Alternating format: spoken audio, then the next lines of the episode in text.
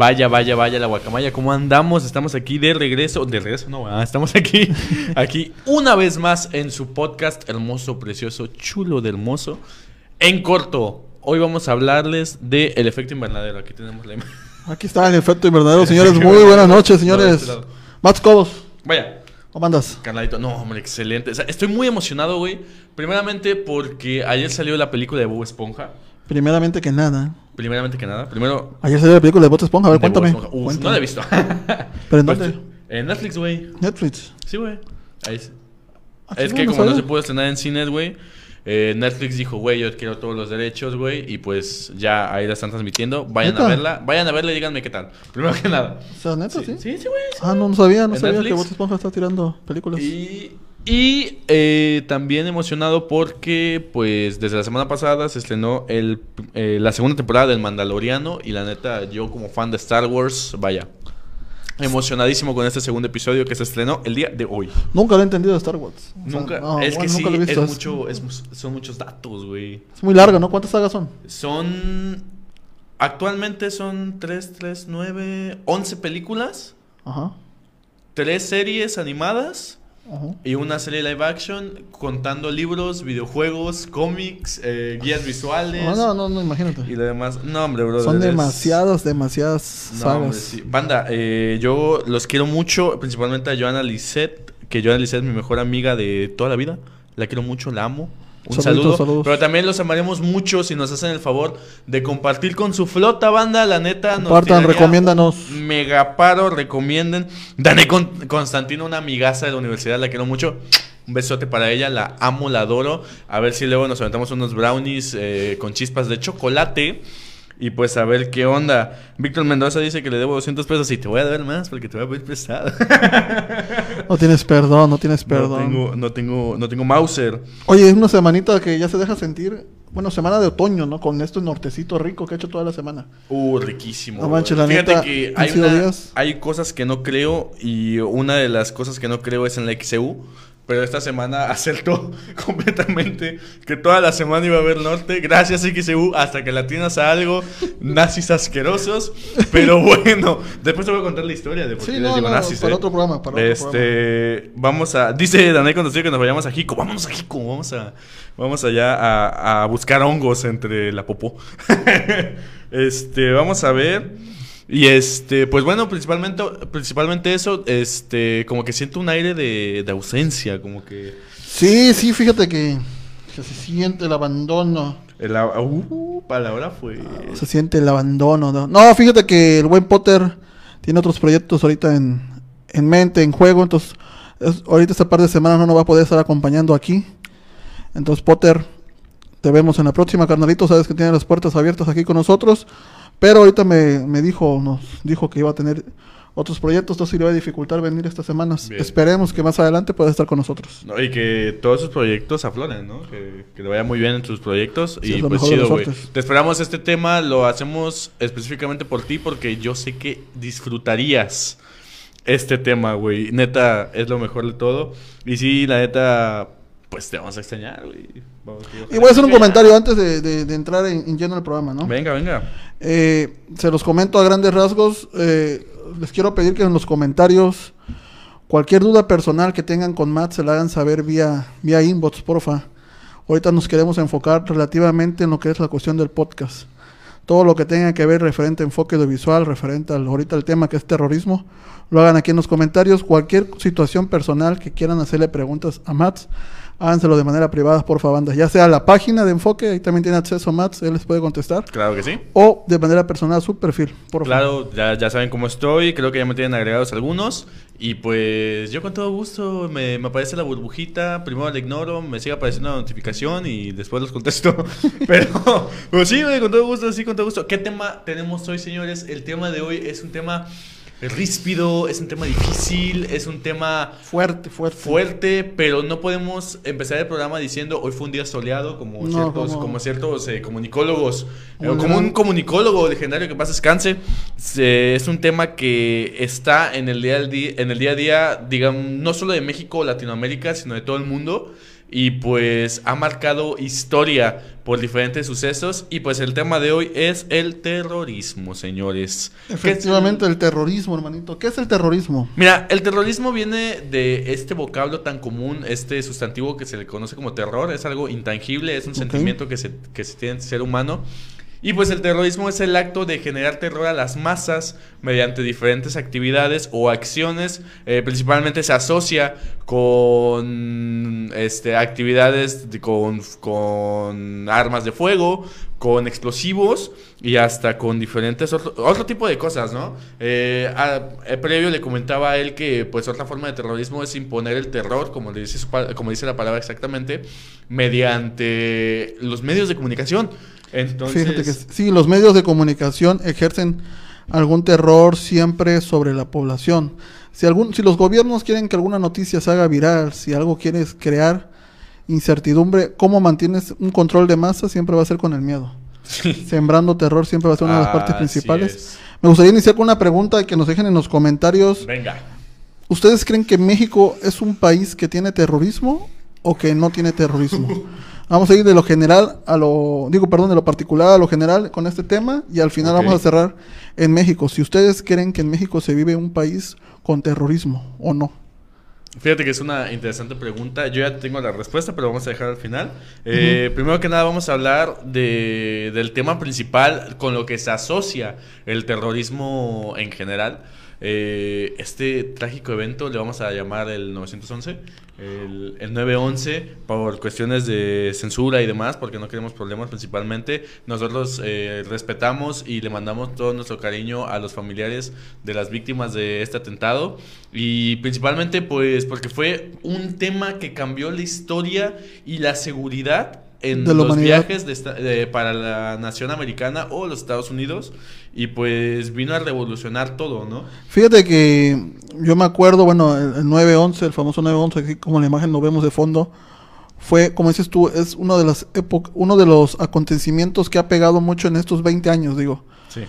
Uno de los principales, digo, por ahorita la, la pandemia que estamos viviendo creo que ha dado otro sobresalto como, como algo que marca este, este año, a partir de los 2000 para acá, se han marcado diferentes etapas en cuanto a la historia de la humanidad. Creo que empezando los 2000, ¿se da esto fue en el 2001? Si mal no me eh, sí, en, 2001, sí. en el 2001 empezó, eh, fue este acto de terrorismo. Como tú dices, cambió la situación de un país que desde hace mucho tiempo, si no es desde siempre, ha sido una de las potencias mundiales en cuanto a cuestión de seguridad, ¿no? Y este golpe que le dieron un grupo de terroristas, que así fue como nos cuenta la historia, o así fue como nos cuenta Estados Unidos, fue algo espantoso para ellos, porque imagínate robarles un avión, bueno, no, ese día fueron cinco aviones Ajá. en su país, así es, tomarlos como rehenes y ahí atacar lugares emblemáticos de Estados Unidos. Claro, yo me acuerdo que, perdón, yo me acuerdo que estaba en la primaria en tercer año, cuarto año. Cuando fue una noticia a nivel mundial que se expandió como fuego y era algo, algo espantoso, algo que no, nunca se podía pensar. Pero viene la otra parte. Después de escuchar las versiones de que si eran terrorismo o no, mucho se dijo que nunca fue un ataque planeado por el pues, Al Qaeda, ¿no? Fue el que se lo adjudicaron. Al Qaeda, sí. Se supone que dicen que Estados Unidos fue el propio que, que creó ellos su mismo ataque hacia las Torres Gemelas. Se dicen muchas cosas. Eh, es que hay muchos, muchas inconsistencias dentro de todo esto. Porque se dice que el avión se estrelló en un piso, pero la explosión se llevó a cabo en otro.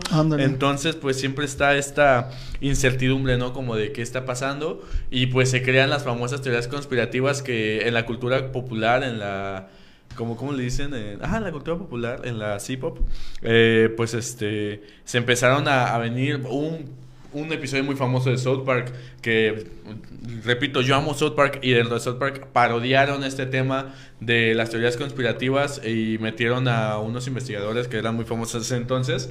Entonces empiezan a decir que sí, que hay mucha, de hecho hay mucha gente que está muy metida en estas teorías conspirativas que llegan a que llegan a morir este tratando de buscando eso. No no no no estoy diciendo que los mandan a matar pero sí estoy diciendo que pues dan su vida por ello no entonces sí, es, es un tema muy pesado, principalmente por las inconsistencias, pero no, no desmerita el, el daño, tanto el daño monetario que se, que se llevó, el, bueno, lo- el trauma que, que llevaron los ciudadanos de Nueva York en ese momento y principalmente las víctimas, ¿no? Entonces, este, pues bueno, es un tema muy, muy, muy delicado, pero si se investiga, Sin duda alguna fue un parteaguas, como dices tú, cambió la humanidad por completo. así es. Estados Unidos, bueno, desde siempre ha manejado su sistema de seguridad muy, muy rígido y creo que a partir de ahí se, se hizo más difícil, más estricto. Ajá. Digo, también es algo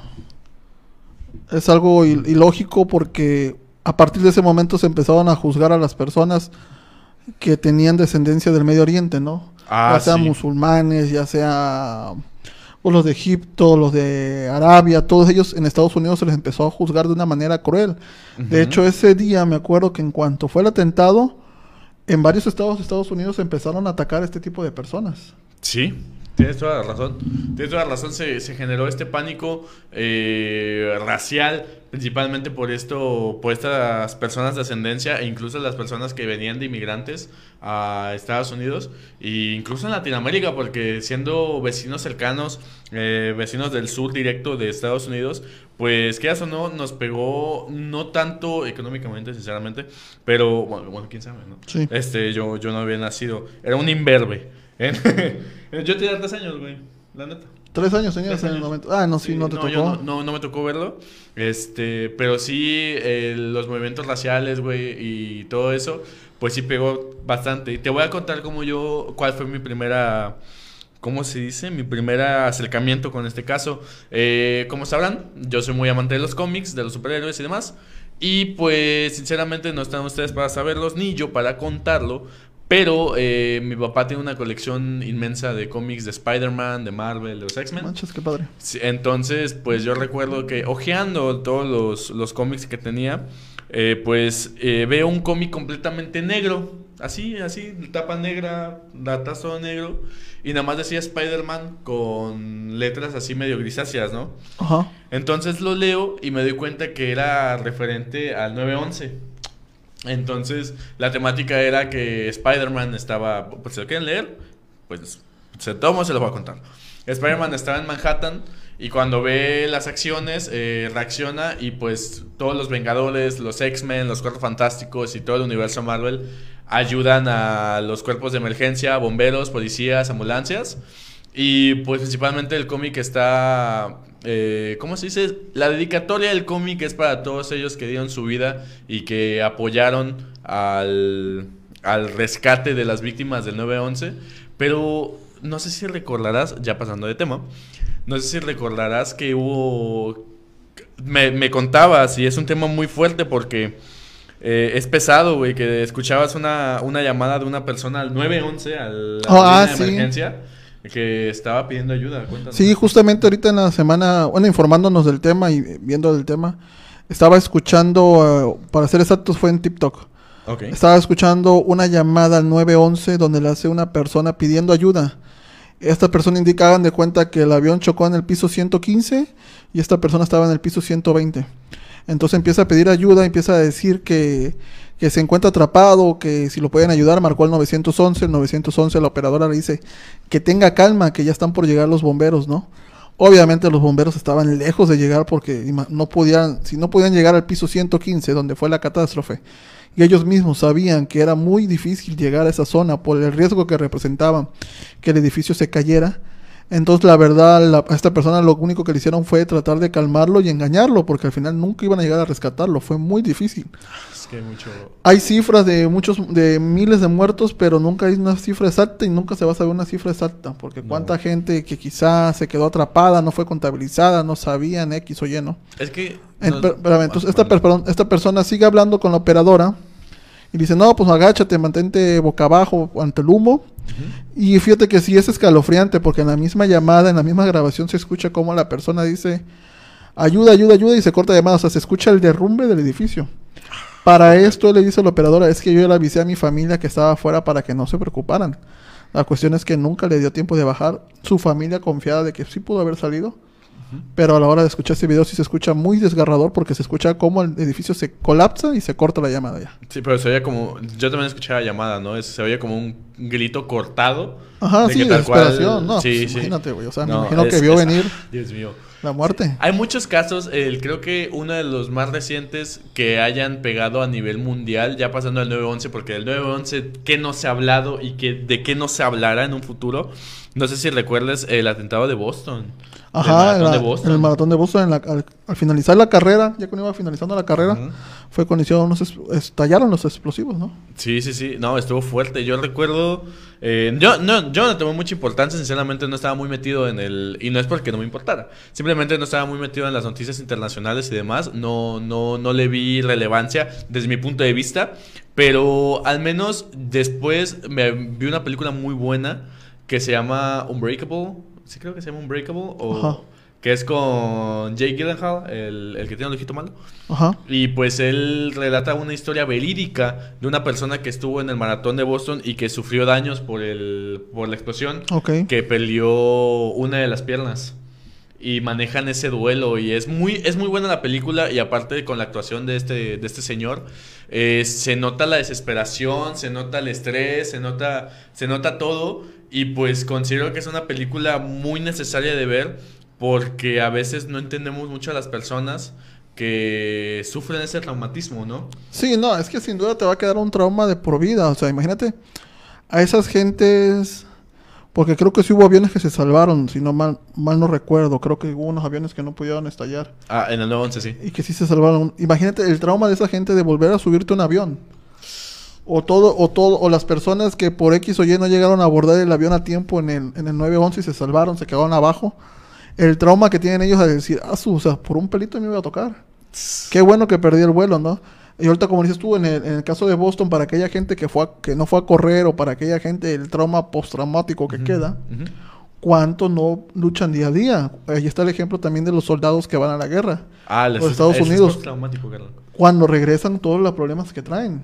Claro. Pero aquí tengo una pregunta. ¿Tú crees, lejos de hacer las películas del 9-11, de- del atentado de Boston, sea de manera correcta hacer una película, una como informativo?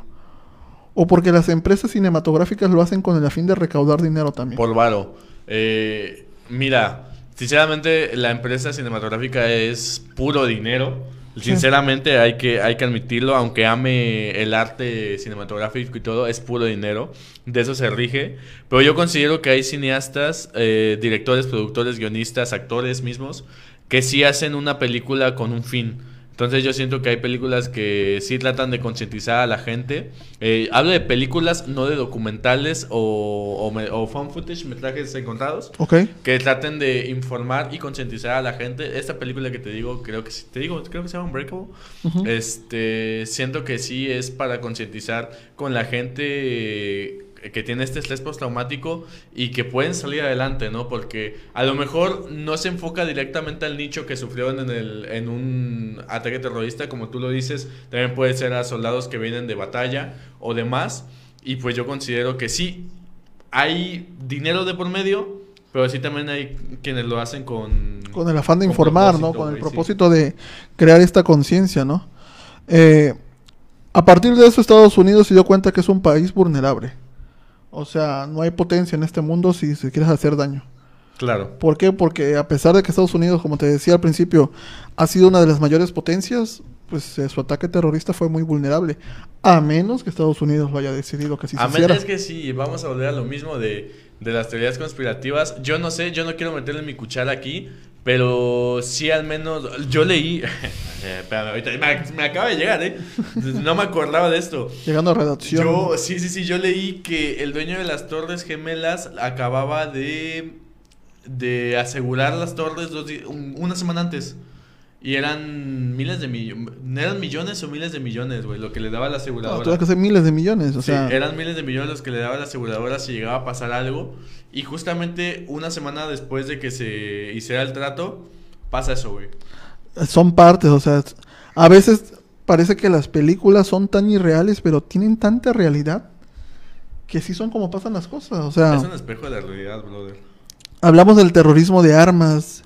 Cuando hablamos de terrorismo siempre pensamos en armas, explosiones, Así guerra. es, así es. Pero el terrorismo es de muchas maneras. O sea, no solamente es ¿Tú con violencia física, se podría decir. Sí, sí, sí, sí, claro. De hecho, mi pregunta iba para eso, güey. ¿Tú qué opinas del terro- terrorismo biológico, güey?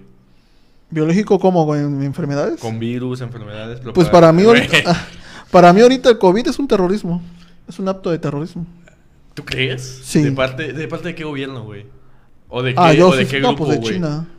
Mm, tiene sentido, ¿eh? ¿Por lo de la 5G? De- lejos de la 5G, yo creo que a principios de año o a mediados de año del año pasado se desató una guerra comercial entre Estados Unidos y China Ajá. para ver quién era la mayor potencia en cuanto Tecnológica, ¿no? tecnológica, ¿no? Sabemos que China pues no se dejó doblegar por Estados Unidos ¿Sí? y de ahí hay artículos donde dice que el presidente chino dijo que se iba a pagar caro lo que le estaba haciendo Estados Unidos. Claro. Lejos del bloqueo de, de Huawei, de que no, pues en, acá en Estados Unidos no se puede meter Google. Bueno, en América, como tal, en el continente americano, no se puede tener ya Google en los, También pasó con TikTok, ¿no? en los, en los celulares. Yo sí considero que este, este virus fue parte de un terrorismo, si no propiamente de China, como el 100% se ha estipulado, pero sí de que gente de quería darle en la torre a Estados Unidos. ¿Por qué? Por su presidente. Yo no creo que por la nación estadounidense, eso es muy diferente. Es por quien controla el país o quienes controlan el país. Y no estoy hablando que China haya actuado solo. China tuvo que haber tenido ayuda de alguien.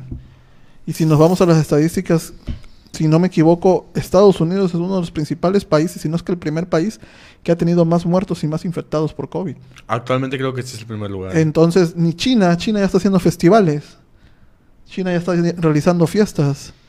Y cuando todo el mundo seguimos batallando, cuando aquí en México estábamos esperando el famoso rebrote, que para mí es una pendejada que se diga rebrote cuando no, nunca acabó la primera ola. Cuando todos los días seguía, seguía habiendo infectados, que cambiarán el famoso semáforo es otro rollo, ¿no? Ajá. Pero digo, ese es otro tema, ¿no? Yo Sí, sí, sí, sí. creo que el terrorismo biológico existe. ok. Sí creo que se han creado enfermedades como parte del control de masas y el COVID es una de ellas, que fue creado por el hombre con el fin de, una, restaurar la población, de que, vámonos, los que tengan que vivir vivirán y los que tengan que morir se irán. Sí, selectivo, que sea selectivo, ¿no? Exactamente, pero de que fue creado por el hombre con un fin y de que posiblemente haya sido creado para pegarle en Estados Unidos propiamente, también. Probable, probable. Sí, pasa con muchas enfermedades. De, no sé, a mí no me tocó, pero se, se decía mucho del, del AIDS, del virus del VIH y la enfermedad del SIDA. Ándale. También se decía de la influencia H1N1. Ujú. Y pues, pues bueno, el terrorismo biológico es real. Yo sé que es un... Yo siempre saco ejemplos estúpidos, pero yo sé que va a ser un ejemplo estúpido. Pero yo considero que si queremos saber un poquito de terrorismo, de los tipos de terrorismo, váyanse a ver las películas de Misión Imposible. En, No, sí, No, sí, en, buen, en buen pedo, güey. En Misión Imposible te enseñan muchos diferentes formas de, de la práctica del terrorismo en sí, este, por organizaciones o por, o por gobiernos y demás. Yo considero al menos, a- aparte que es una saga que me fascina demasiado, y pues es una saga donde sale Tom Cruise y demás.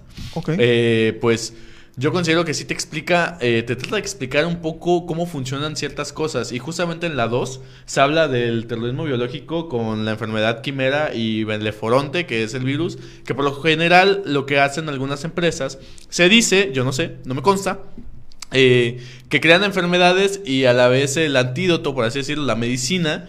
Y pues lo que hacen es lanzar la enfermedad al mundo, dejar que se contamine pues lo que económicamente le convenga, ¿no? Claro. Y después sacan, eh, esa empresa que lanzó la enfermedad saca la medicina y pues generan varo, ¿no? Entonces, pues se viene todo esto eh, del coronavirus. Yo no, yo no encuentro cura, pero, pero bueno. Pero va a existir, tarde que temprano, sí. tarde que temprano tiene que existir la Tiene cura del coronavirus, o sea, Tiene que. una porque no conviene a los, no, no conviene económicamente que, que no se vuelva a activar la economía. Al fin y al cabo, terrorismo viene de terror, tú lo dijiste al Así principio, ¿no? es. O sea, terrorismo no tenemos que hablar de guerras. ¿Cómo mantienes controlada a una población? Eh, con los medios Con los medios, pero los medios que hacen generan miedo. generan terror, exactamente. ¿Qué pasaba todos los días? Yo lo veía con mi esposa en la casa. Todos los días los noticieros eran COVID, COVID, COVID, COVID, COVID, COVID, COVID, COVID, COVID. Todos los días, ¿eh? Todos los días COVID. Sí, eso es para ti, XEU. ¿Qué ha pasado esta última semana? Han dejado a un lado el COVID y todo eso ahorita las elecciones de Estados Unidos. Oye, ya, ya hay ganador. supuestamente ganó este señor, el Biden. Yo, no. Eh, El Biden. contrincante, el Ajá. Biden. Kanye Biden, West. ajá. Pero, ¿qué es a lo que voy? O sea, como dices tú, los medios nos dan lo que ellos quieren. Así es. ¿Y cómo generas terrorismo o terror, por así decirlo? Con miedo. El terrorismo que es Miedo, al pánico, cabo. terror, como que ustedes quieran decirlo. ¿Qué hacía Al Qaeda? No publicaba videos Ah, y- y mostrando sus armas o degollando personas y todo para Estados Unidos. sí, ¿Qué sí, generaba? Terror, al fin y al cabo. Claro. Sí, sí, sí. Que se dice que a los propios soldados antes de ir a la guerra les ponían esos videos para que llegaran con más odio. Así es. Para Cierto. cuando cierto. veían y los mataban. O sea, al fin y al cabo, ¿qué generaban ellos mismos? Terror. Así Porque es. por muy independiente que seas un soldado preparado y todo, pues te generan miedo. Así es. Entonces el terrorismo sí es muy extenso. No solamente es armas, armas, armas de, de guerra, sino también armas biológicas, como tú lo comentaste. Enfermedades. También el- enfermedades nucleares, también la parte psicológica, el terrorismo psicológico. Sí, güey. Sí, Porque sí, cómo mantienes a la gente controlada, métele miedo. Así es. Y es como vas a tener a todos controlados. Es que es, es un tema muy complicado, güey. A- La neta, lo dije en las historias de hoy, las de enfoque y las mías, güey.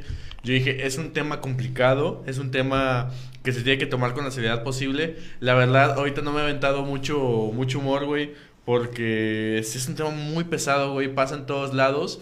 Y tal vez si nos enfocamos en Latinoamérica, güey, eh, ya pues dejando un lado eh, Boston, dejando un lado New York, eh, no sé si, si recuerdas, bueno, a lo mejor no, a mí no me tocó, ¿no?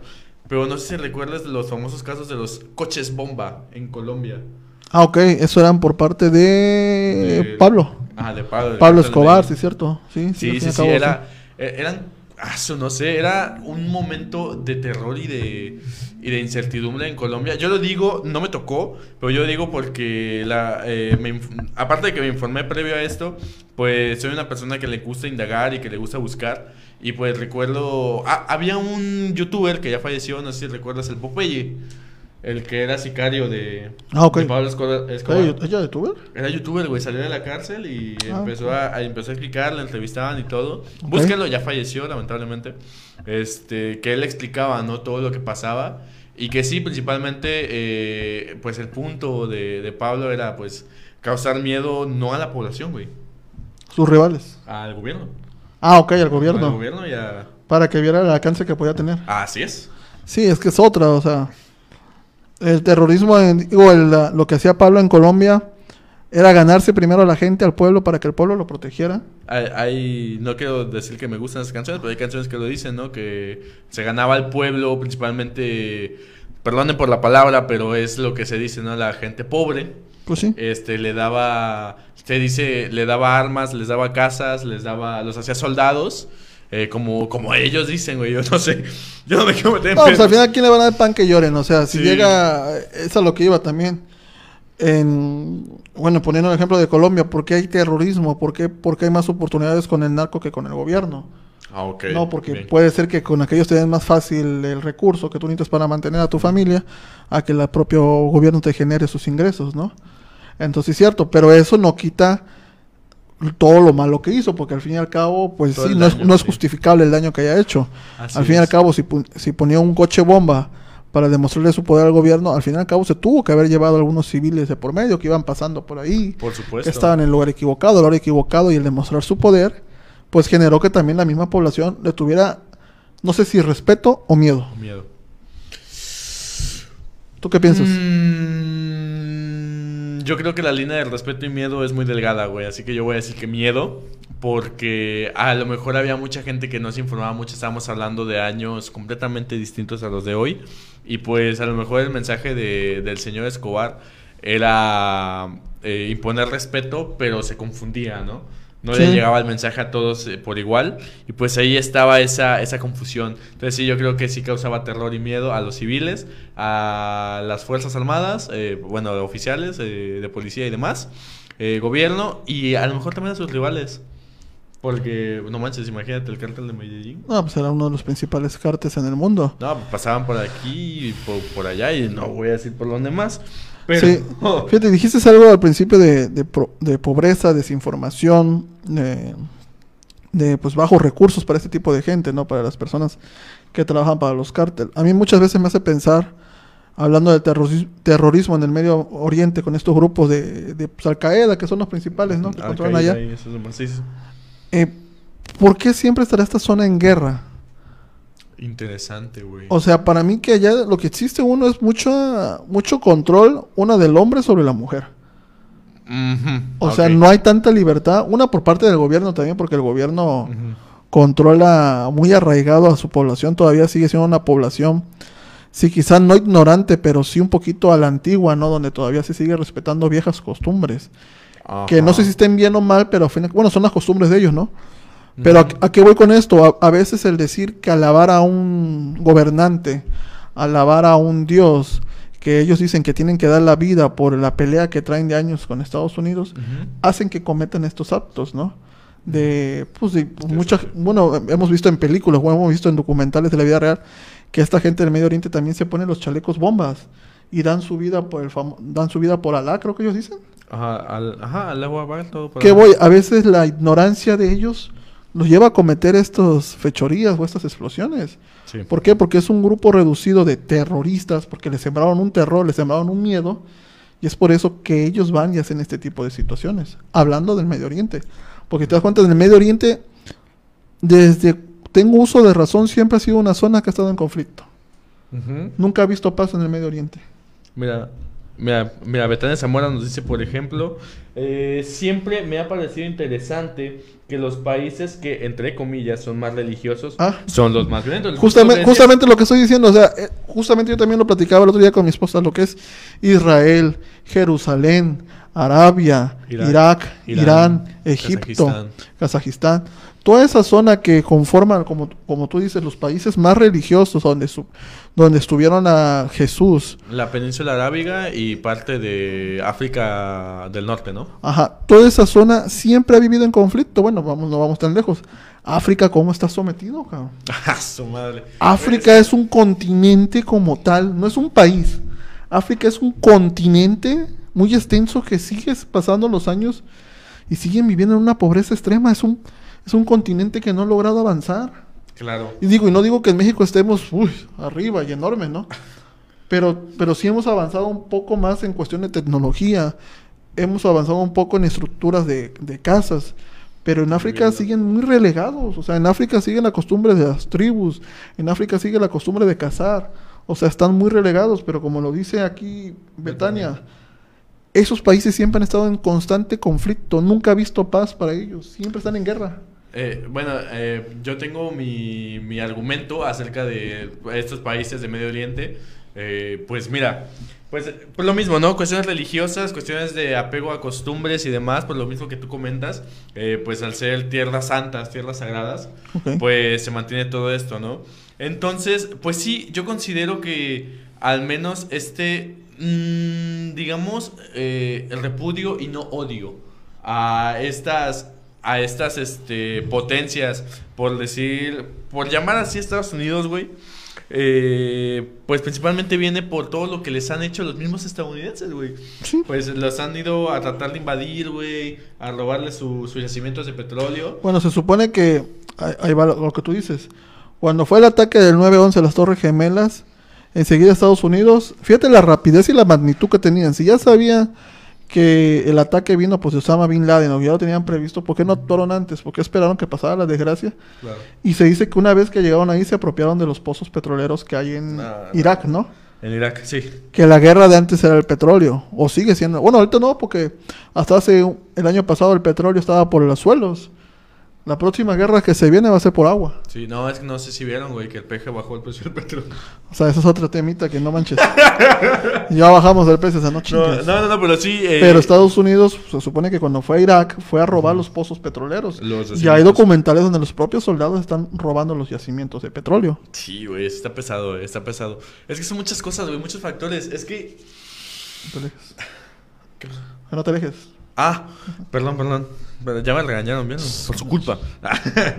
no, este, son muchas cosas, güey, que impactan. a- fíjate que me intrigó mucho la pregunta que hiciste al principio, güey. ¿Cuál? En México hay terrorismo, güey.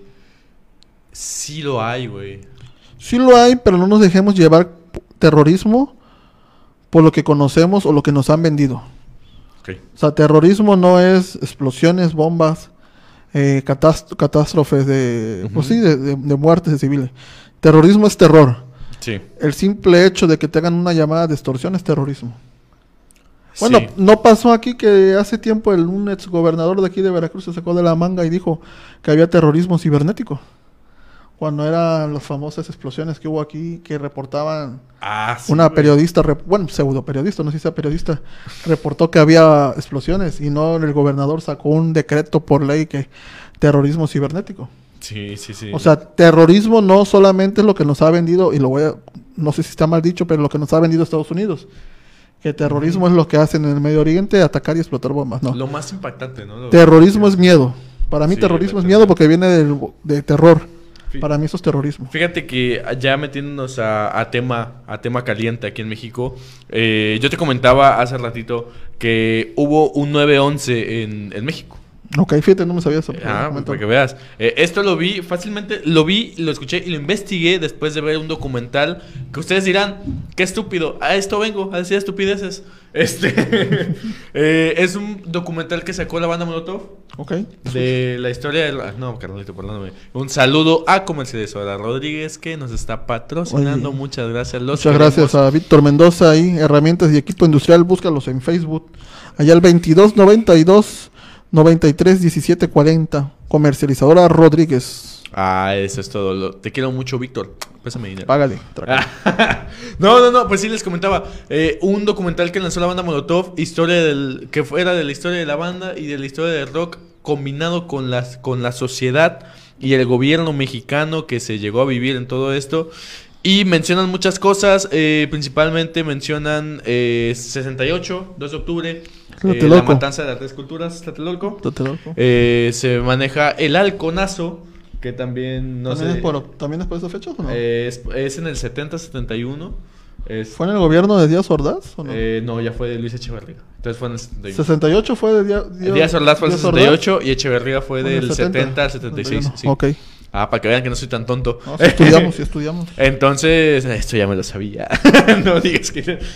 Entonces, eh, viene el halconazo, pero eh, el temita que a mí se me hizo muy interesante, no tanto porque fueran eh, conflictos armados, conflictos violentos y demás, fue el 9 de septiembre de. No, el 11 de septiembre de 1971 en el Estado de México se llevó a cabo este acto. El, bueno, principalmente iba a ser una carrera de automóviles este, de los hermanos Rodríguez, no sé. No sé Sí, cómo- son los principales. En Ah, los hermanos Rodríguez, ¿no? Ah, ok. Era la, la inauguración de la, de la pista de los hermanos Rodríguez. Iban a hacer carreras y se había invitado a un grupo de rock mexicano.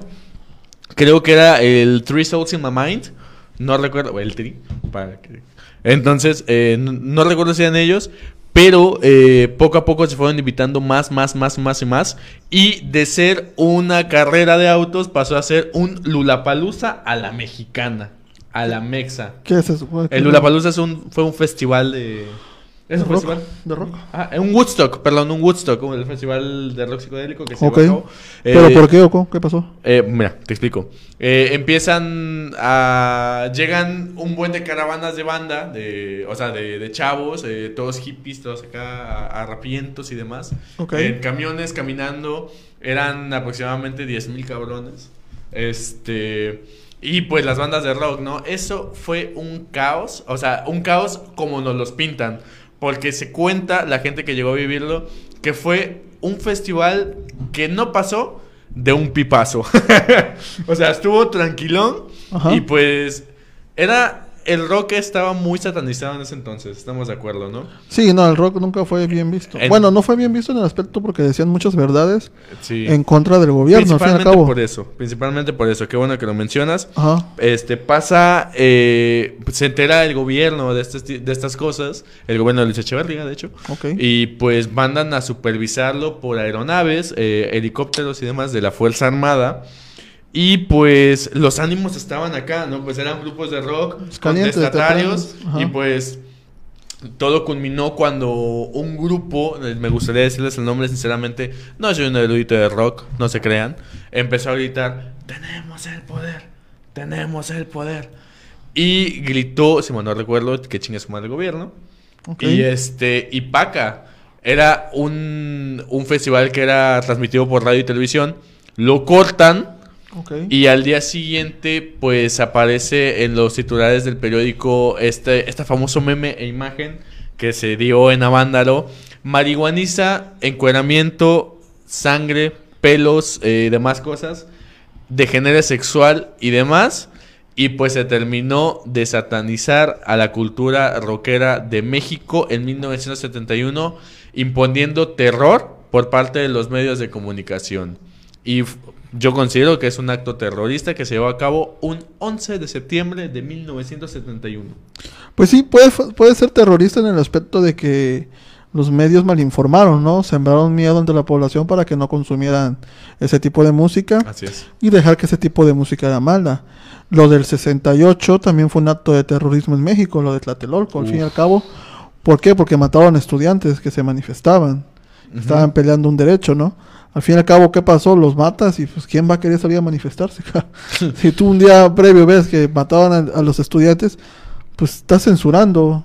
Y al fin y al cabo Sí, estás sembrando terror en toda la población para que, el para que digan, ah, no, ni madres, el gobierno sí me va a chingar. Es que O sea, perro. ¿y qué fue lo peor? Lo, lo que hizo el otro, al otro día Jacobo Zabludowski, ¿no? Hacer menos esa noticia a nivel, a nivel nacional y decir, hoy es un día muy soleado. O sea, dejando a menos lo que había pasado una matanza, ¿no? Pero como sabemos, en aquel entonces la televisión estaba muy censurada por el gobierno. Hasta la fecha, pero yo creo que menos. Yo creo que ahorita este uso de las redes sociales, esto que estamos haciendo ahorita, lo podemos decir libremente. Ya Hasta no- ahorita, quién sabe, Ya que salga ya tirando una camioneta allá afuera. me tumben, Este, el, me tumben el canal, ¿no? Pero a lo que voy, ya, ya tenemos esa libertad. Yo Claro. sí le achaco que el terrorismo, yo sí digo que el terror va mucho de la mano de la ignorancia. Porque si creemos Bien. algo, ahí nos vamos, no investigamos. Sí. ¿Qué, qué pasaba cuando, cuando estabas niño y llegabas mal de la escuela, que te- tu mamá te decía, ya me dijeron, ya un pajarito te vio que estás haciendo mal, ¿no? Ya estabas cerrando miedo, eso también se puede considerar como terror como aquí nos dijo la Angelita de Herrera, ¿no? Exacto, es que muchos confunden la definición de terrorismo Sí. como tal, porque terrorismo no es lo que, lo que- Nosotros- lo, lo que nos vende, yo sí lo voy a decir, lo que nos vende Estados Unidos. Nosotros lo vemos como esto, como esto de acá. Como que alguien vaya y Ándale. plante una bomba, o alguien vaya y ah, em- empiece una tirotiza, que alguien vaya por acá, acá atrás, aquí, eh, que alguien vaya y pues, pues eso, ¿no? Que suelte una enfermedad, eh, pues muy pesada, que sea difícil de curar. Pero yo considero al menos que los medios de comunicación sí influyen demasiado y pueden generar este pánico dentro de todo, güey. Eh, es como todo, o sea, mm, X o Y, güey, eh, se aparece un venado y dicen los medios, es, eh, es el chupacabras, ¿no? Y dices, Va- "No". Vamos, bueno, vamos a ir lejos con la con la parte de la, del, del miedo que quieres generar en, una, en un rancho, ¿no? Aparecen gallinas muertas, ¿qué puede ser? Yo diría, no, pues un perro se las comió, ¿no? Un coyotito. un coyote. Ujú. Pero... Pero ¿qué pasa? Eh, creas miedo, creas terror a la gente y dices, no, pues anda un... No acaba de Hace poco no pasó en Soledad, ¿no? Que el famoso Nahual. Ah, el Nahual. Sembraste terror en la población, mataron un animal que quién sabe qué animal era y ya generaste ese miedo. Y al Sí. fin y al cabo es terror. ¿Por qué te digo? El terror para mí siempre va acompañado de la ignorancia. Ok. no investigan, no dan, y pues uno piensa, se crea esas leyendas. Que sí es cierto, hay personas que sí buscan sembrar por, por sus propios intereses que tengan, sembrar este miedo, ¿no? Como tú dices, los medios de comunicación es uno de los principales proveedores del terror- terro- terrorismo visual, por así decirlo. Si nosotros prendemos la tele y escuchamos, hay un millón de muertos, ah, esto algo pasó, ¿no? Pero, Pero te dicen, nunca "Hay un millón de investigamos. muertos, pero no te ponen la comparativa, güey. Exactamente. Yo al principio de la pandemia hice un hice un estudio en donde estaba en donde yo comprobé que había y de páginas oficiales del gobierno en donde yo comprobé que había más muertes por la parte de, de cuestión de narcotráfico que por el mismo COVID. O sea que la tasa de mortalidad era más grande por el narcotráfico que por el mismo COVID. Uy. Cuando co- recién comenzó la pandemia que ya la pintaban como tal, ¿no? Pero si vamos a ver, hay muchos doctores que comparaban cuánta gente no ha muerto del cáncer, cuánta gente no ha muerto de SIDA Claro. Sí, sí, en sí. comparación al, al COVID. Y digo, no, no hago menos al COVID, el COVID sabemos que es una realidad que existe, ¿no? Pero entonces en dónde quieres creer, o sea, qué terror te conviene sembrar, qué miedo te conviene cerrar. Como tú dices, los medios de comunicación siempre Son fuertes. van a mover una sola elite y van a decir, pum, sí, pum, no. ¿Qué está pasando en Estados Unidos? Los medios de comunicación dan por... Fox es de Trump y dan por entendido que Fox no ha, no ha dicho nada acerca de la, de la candidatura. Sí. O sea, se ha mantenido al margen. ¿Por qué? Porque no le conviene. Claro. Vamos a Hay una aquí. pregunta que tú querías evitar, pero yo te la dejo, carnal. A ver, dice Betania Zamora, ¿se puede acomodar el narco se puede acomodar el narcotráfico en la, en la categoría de terrorismo o son cosas distintas por la que en la realidad por la que vivimos aquí en México? ¿Le quieres responder tú la Ok, sí, no, no tiene nada de malo, al fin y al cabo el narcotráfico es algo que se vive en el país todos los días, no podemos ocultarnos. Ajá. Creo que cada quien va a saber en dónde le entra o dónde no le entra. Al fin y al cabo la cultura del narcotráfico en México llega a ser venerada. El propio narcotráfico tiene su, Su no su nicho y próximamente su santo también tienen un, Ah, no un santo sí en Culiacán. Ellos no adoran a alguien si mal no recuerdo. Puede ser considerado como terrorismo. No sé si el narcotráfico en México se hizo tan común que ya se ve algo relacionado como el día a día. Entonces el mismo mexicano no le no sé si le tengas miedo al narcotráfico o no el terrorismo yo te lo te lo achaco como algo que, te- que, que- que tengas miedo al fin y al cabo si tu mamá te dice te voy a pegar llegando de la escuela esos esos terror esos terrorismo también terrorismo psicológico o sea, si el narcotráfico genera miedo, pues sí debería ser considerado como terrorismo. Aquí el problema es cómo se considera el terrorismo. Si el terrorismo se considera, como dices tú, por esto, que son explosiones, por son asesinatos, pues sí podría ser considerado narcotráfico como terrorismo. Aquí estaría en la perspectiva de cada quien. Ajá. ¿Tú cómo consideras el terrorismo? ¿Qué es lo que consideras? Mm, yo te... Muy buena respuesta, eh, por cierto. Me gustó mucho. Prepárate, estudia, Ah, sí. supérate. Ya, sáquenme de aquí. no, eh, yo sí considero que sea terrorismo, güey. Porque... No sé si recuerdes 2006, eh, sexenio de el Cubas Calderón. Este, perdón, no me mates. Del Cubas Calderón eh, se vivió esta guerra, ¿no? Esta guerra contra el narcotráfico. Y pues sí se generó un miedo enorme a la, a la población. No te miento, yo iba en la secundaria en ese momento. Eh, no, no en el, 2010 en el 2006, más adelante. Eh, todavía era sexenio del Cubas. Y pues este... Pues sí, güey, era como que mi mamá me decía, no salgas, mijo. No, pues sí, es güey, que al, final sí se sembró miedo porque te digo, va a ser como diferentes cosas. En la vida siempre hay gente buena y gente mala. ¿Pero ¿Sabes Independiente. qué tuvo que ver? Los medios de comunicación. Sí, exactamente, porque pero cuántas balaceras, cuántas cosas no se ocultaron Ah, sí, güey. por órdenes de arriba. Sí, sí, sí. Entonces te digo, va de una parte sí y una parte no. Creo que ese tema del narcotráfico es como para otro podcast para que armemos otro tema basado en este ya, sentido. ya cuando tengamos guaruras. con todo gusto. Pero no, porque al fin y al cabo, digo, no defiendo el narcotráfico, pero al fin y al cabo, antes, a partir de Calderón fue que se armó el desmadre, pero ¿por qué? Porque le declaras una guerra cuando sabes que hay miles de vidas de por medio.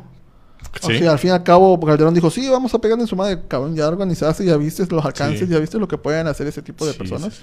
Al fin y al cabo, el terrorismo, ahorita que hay, el año pasado, ¿por qué salieron, y con todo respeto, por qué se hizo lo de las feministas? Porque se estaba ocasionando un terror hacia las mujeres. Yo, yo en lo particular, yo le digo a mi esposa, ten cuidado cuando Ujú. salgas. O yo en lo particular, Ujú. si puedo, la acompaño a todos lados y la llevo.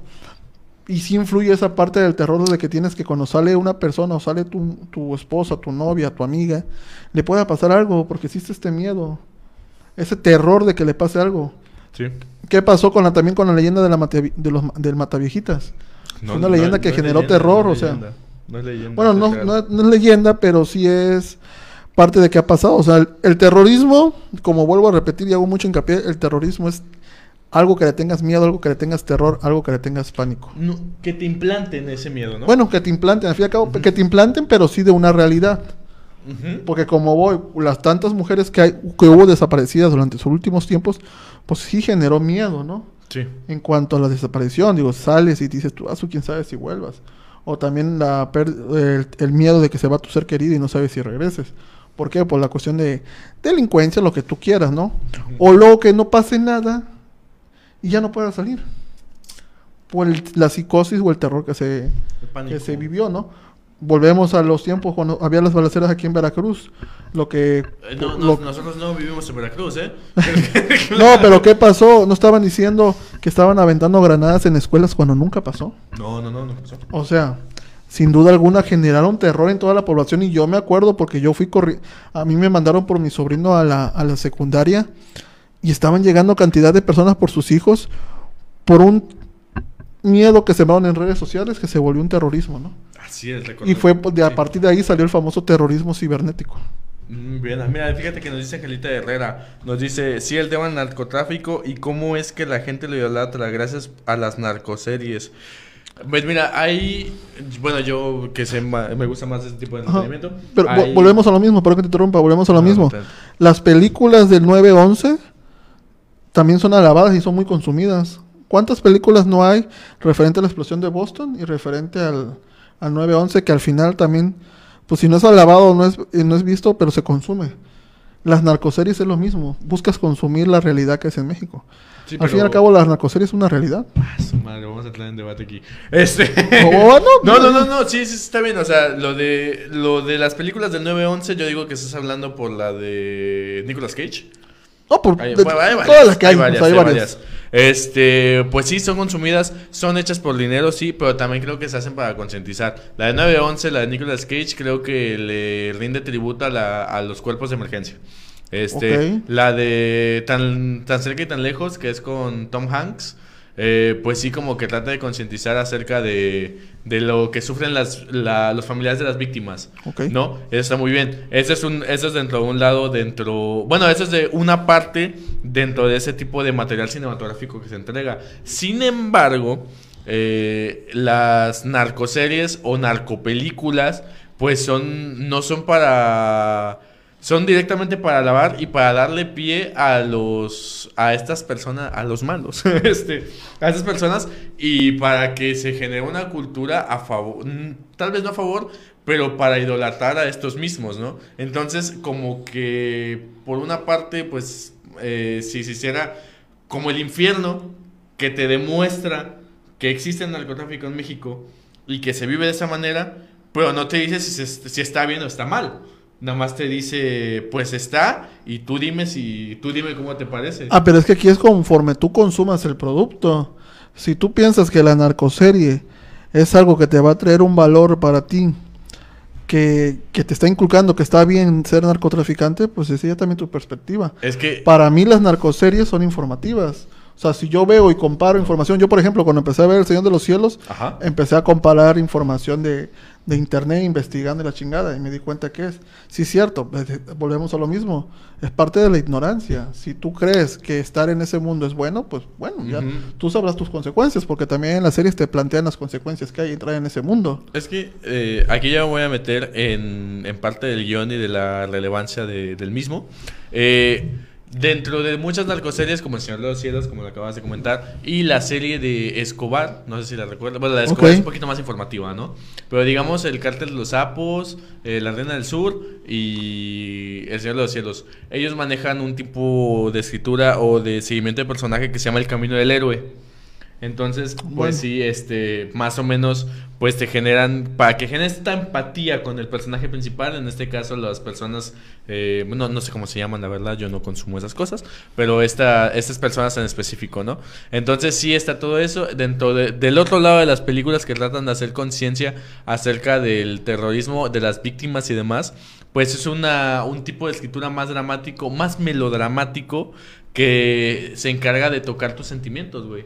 Entonces sí hay una, hay una diferencia abismal entre consumir, por ejemplo, Unbreakable, las que les comenté, la, la- del vato que sufre, que pierde la pierna por la masacre de Boston, y por así decirlo, narcos, ¿no? El Señor de los Cielos, güey. Es que te digo, volvemos a lo mismo. Para mí creerse eso es ignorancia, cabrón. Consiste en tu intelecto. Yo, por ejemplo, yo te digo, vi El Señor de los Cielos, vi el, el Chapo cuando estaba Mauricio Ah, cierto. me gustaba mucho. Pero hasta ahí, cabrón, nunca dije, ay, sí, me, me hago en una troca y me hago en esto. Como tú dices, está la del infierno, pero la del infierno porque fue Mexic es con actores mexicanos, un poquito de este Damián. ¿sí? Damián Alcázar, Joaquín Damián Alcázar. Palacios. Bueno, ¿en la cual fue? ¿En la ley de Herodes? ¿O en qué película fue de ese tipo? Donde sacan lo de Loret de Mola que actuó el rescate de Ah, las niñas. sí, fue este, la dictadura perfecta, güey. La dictadura perfecta. ¿A qué También voy? O sea, a pesar de que es narcotráfico, a pesar de que se habla de secuestros de armas, al final hizo una, hicieron una parodia, o no parodia, hicieron una realidad de la, de cómo un medio de comunicación actuó todo el, el monte de que era el rescate de una niña cuando todo estaba planeado. Sí. Cuando esa niña nunca fue secuestrada. Ya hace algunos días Loret de Mola lo escribió en su columna. Me agarraron de pendejo. Supuestamente él no sabía nada, pero no chingues. No, no, no. Afortunadamente en esta época tenemos el alcance de esto. Sí. Lo que pongamos en el buscador, pum, ahí te parece. Así es. Que por cierto, el caso de la niña está inspirado en Polet. Si quieren que hablemos de Polet, díganlo, porque yo neta tengo muchos datos de Polet y quiero sacarlo. yo quiero hablar de Polet, güey. no, a mí me encanta el, el caso de Polet, la neta. Pero sí, güey, son muchas cosas. Eh, yo insisto, güey, que con lo que así hay una diferencia, hay que saber identificarla. Pero no digo, no digo por ti. ¿eh? No, no, no, independientemente de eso, o sea, es como, bueno, aquí, aquí puso Betania Zamora, los narcocorridos igual se consumen de a montón.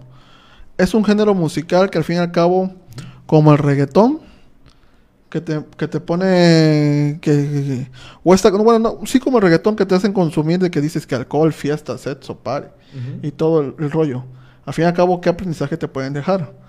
No digo que los narcocorridos estén bien, ojo, no digo eso. Pero al fin y al cabo es música. Nada más la de las monjas. Música, no nos vamos tan lejos. Es salsa, cabrón. Todos escuchamos salsa. A todos nos gusta la salsa. Esa sí. Que el mayor cantante de salsa, uno de los principales, Héctor Lavoe. Héctor Lavoe. ¿Qué hacía? ¿No se metió un pericazo antes de comenzar a cantar? Ah, sí. O sea, los del rock, eh, hay una canción, ah, su, ¿de quién era? Que, que te dice como si anduvieras volando o anduvieras bien espaciado por la marihuana. Ah, sí, es obvio, güey. ¿Cuántas no hay de rock que te dicen ese, ese término?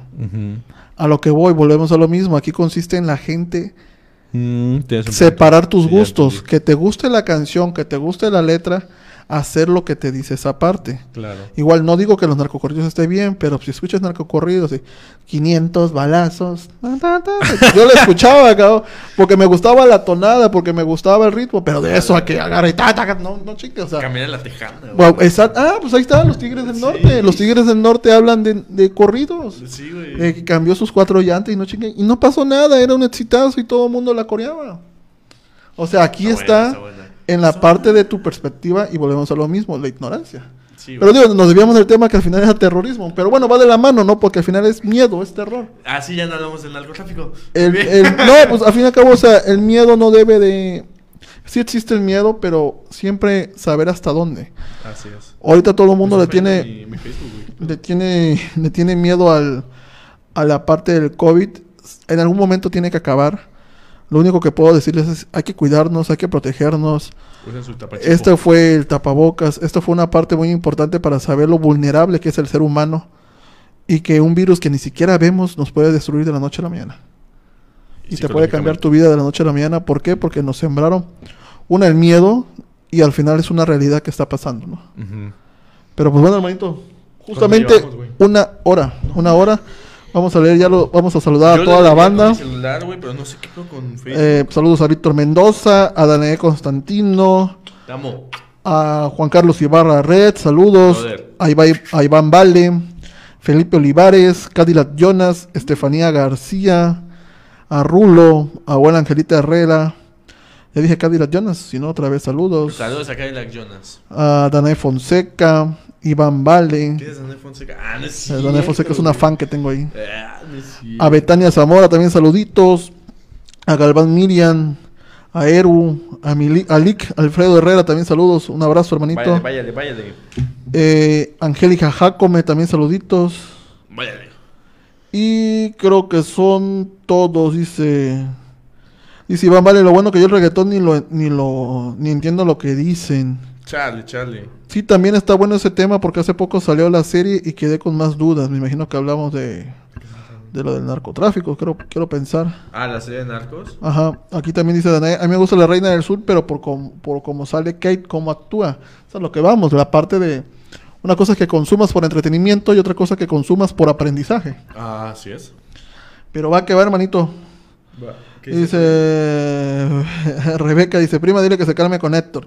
Héctor era bien cocodrilo. Ahí está un video donde... ¡Ah, vámonos! En Chingada su película madre. también lo menciona, ¿no? Que Sí, en su es- película. Y él también dice que andaba bien cocodrilo. No, hombre, imagínate. Sacaron, agarraron a Marc Anthony, que también es bien cricoso, Ay, para actuar, para actuar de cricoso. Y mu- muchos actores han echado a perder su carrera por eso, por el crico. O sea, por... Porque no saben controlarla. No voy a hablar de eso, brother, porque sí Ah, pega. ches. Cocodrilos. mira. No te metas eso, la neta. ¿No? El aprendizaje de esta semana es no se metan crico y sigan adelante y manden currículums Consuman frutas y verduras. Y nos estamos viendo la próxima semana. La próxima semana, oigan, no nos dijeron de qué querían que hablemos, a ver. Mm, no creo ¿De que, qué que- quieren que que hablemos? nos quedemos callados. ¿Quieren eso? Eh, ¿de, qué, ¿De qué les gusta que habla? ¿De qué, les ¿De qué gustaría hablaremos la semana que entra? ¿De qué será bueno? De- Platícanos. ¿De mujeres? De, de mujer. ¿De, de gays? De, de Vamos a hablar de la homosexualidad. ¿Qué tanto Ah, está, no, está pues, que está tachado en México, no? El machismo. Estaría bien, dice, me refería a... Ah, lo de Paulette. Pero la serie de Paulette está muy fea. No la vean. Si quieren ver un producto de calidad que hable de Paulette, vean el video de, de un youtuber que se llama Paul Landó, Paul Landó, que habla del caso de Paulette a detalle. Es un video que te deja... En vez de que digas tú, lo voy a grabar y lo voy a subir a enfoque y aquí véanlo. Lo, no, porque no pueden botar el video.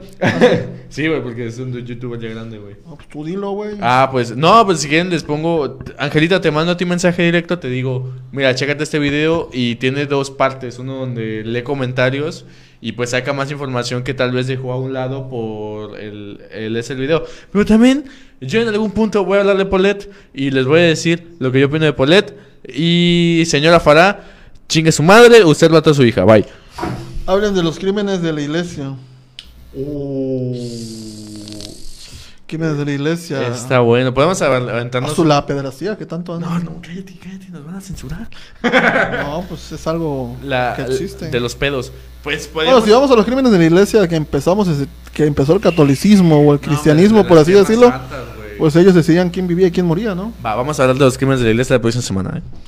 Sale, señores, nos vemos la próxima semana. Los dejamos con esta salsita de fondo. Pásatela increíble, disfruten su fin de semana con su familia, cuídense mucho, No tomen mucho. no tomen mucho, ya viene el buen fin. Si El van a comprar, compren con medida, no se endeuden de más. Eso es mentira, Chequen bien sus mentira. créditos. Ah, espérame, antes de irnos otra vez, déjame darle las gracias a, a Comercializadora Rodríguez por hacer Ese sí parte baja de los este precios, programa. ese sí Va baja a los tener precios. buen fin, consulten sus precios. Todo, todo, todo con un 5% de descuento. Ah, no, no lo van a cobrar. no. Todo un 5% de descuento. No, no. Ay, muchos saluditos a Víctor Mendoza, señores. Y también, por si andan buscando un auto, vayan a Nissan, In- Nissan Banzai, perdón, ya iba a mandar otra Nissan. Con César Viveros al 2292 563190, asesor de ventas, ahí en Banzai, en Rafael Cuervo, señores. Fíjate que ya me dieron en pie. Y, y Que nos dice que sí, que hablemos de la niña Paulette. de la niña Polet, sí, no, pues, fu- bueno, la niña Polet, ¿cuál fue la que encontraron en, las, en la A- cama? A Paulette, güey. ¿A Polet? A Paulette. Ay, no chingues, no, no, apareció el video y no estaba y después fue ella. Hay que hablarlo. La próxima semana. Va, hablamos de Polet y de... Y después las que sigue, sí nos aventamos la de los crímenes de la iglesia. Porque ese sí es un tema que necesita mucha investigación. Va que va, señores. Nos vemos la próxima semana. Cuídense mucho. Y Consuman estamos viendo. No, coman y frutas y verduras. verduras, no tomen mucho alcohol y no combinen alcohol con sandía. Sí, es muy malo el alcohol con sandía y sandía con mi tía y lo que sea. Nos vemos. Hasta luego. Próxima.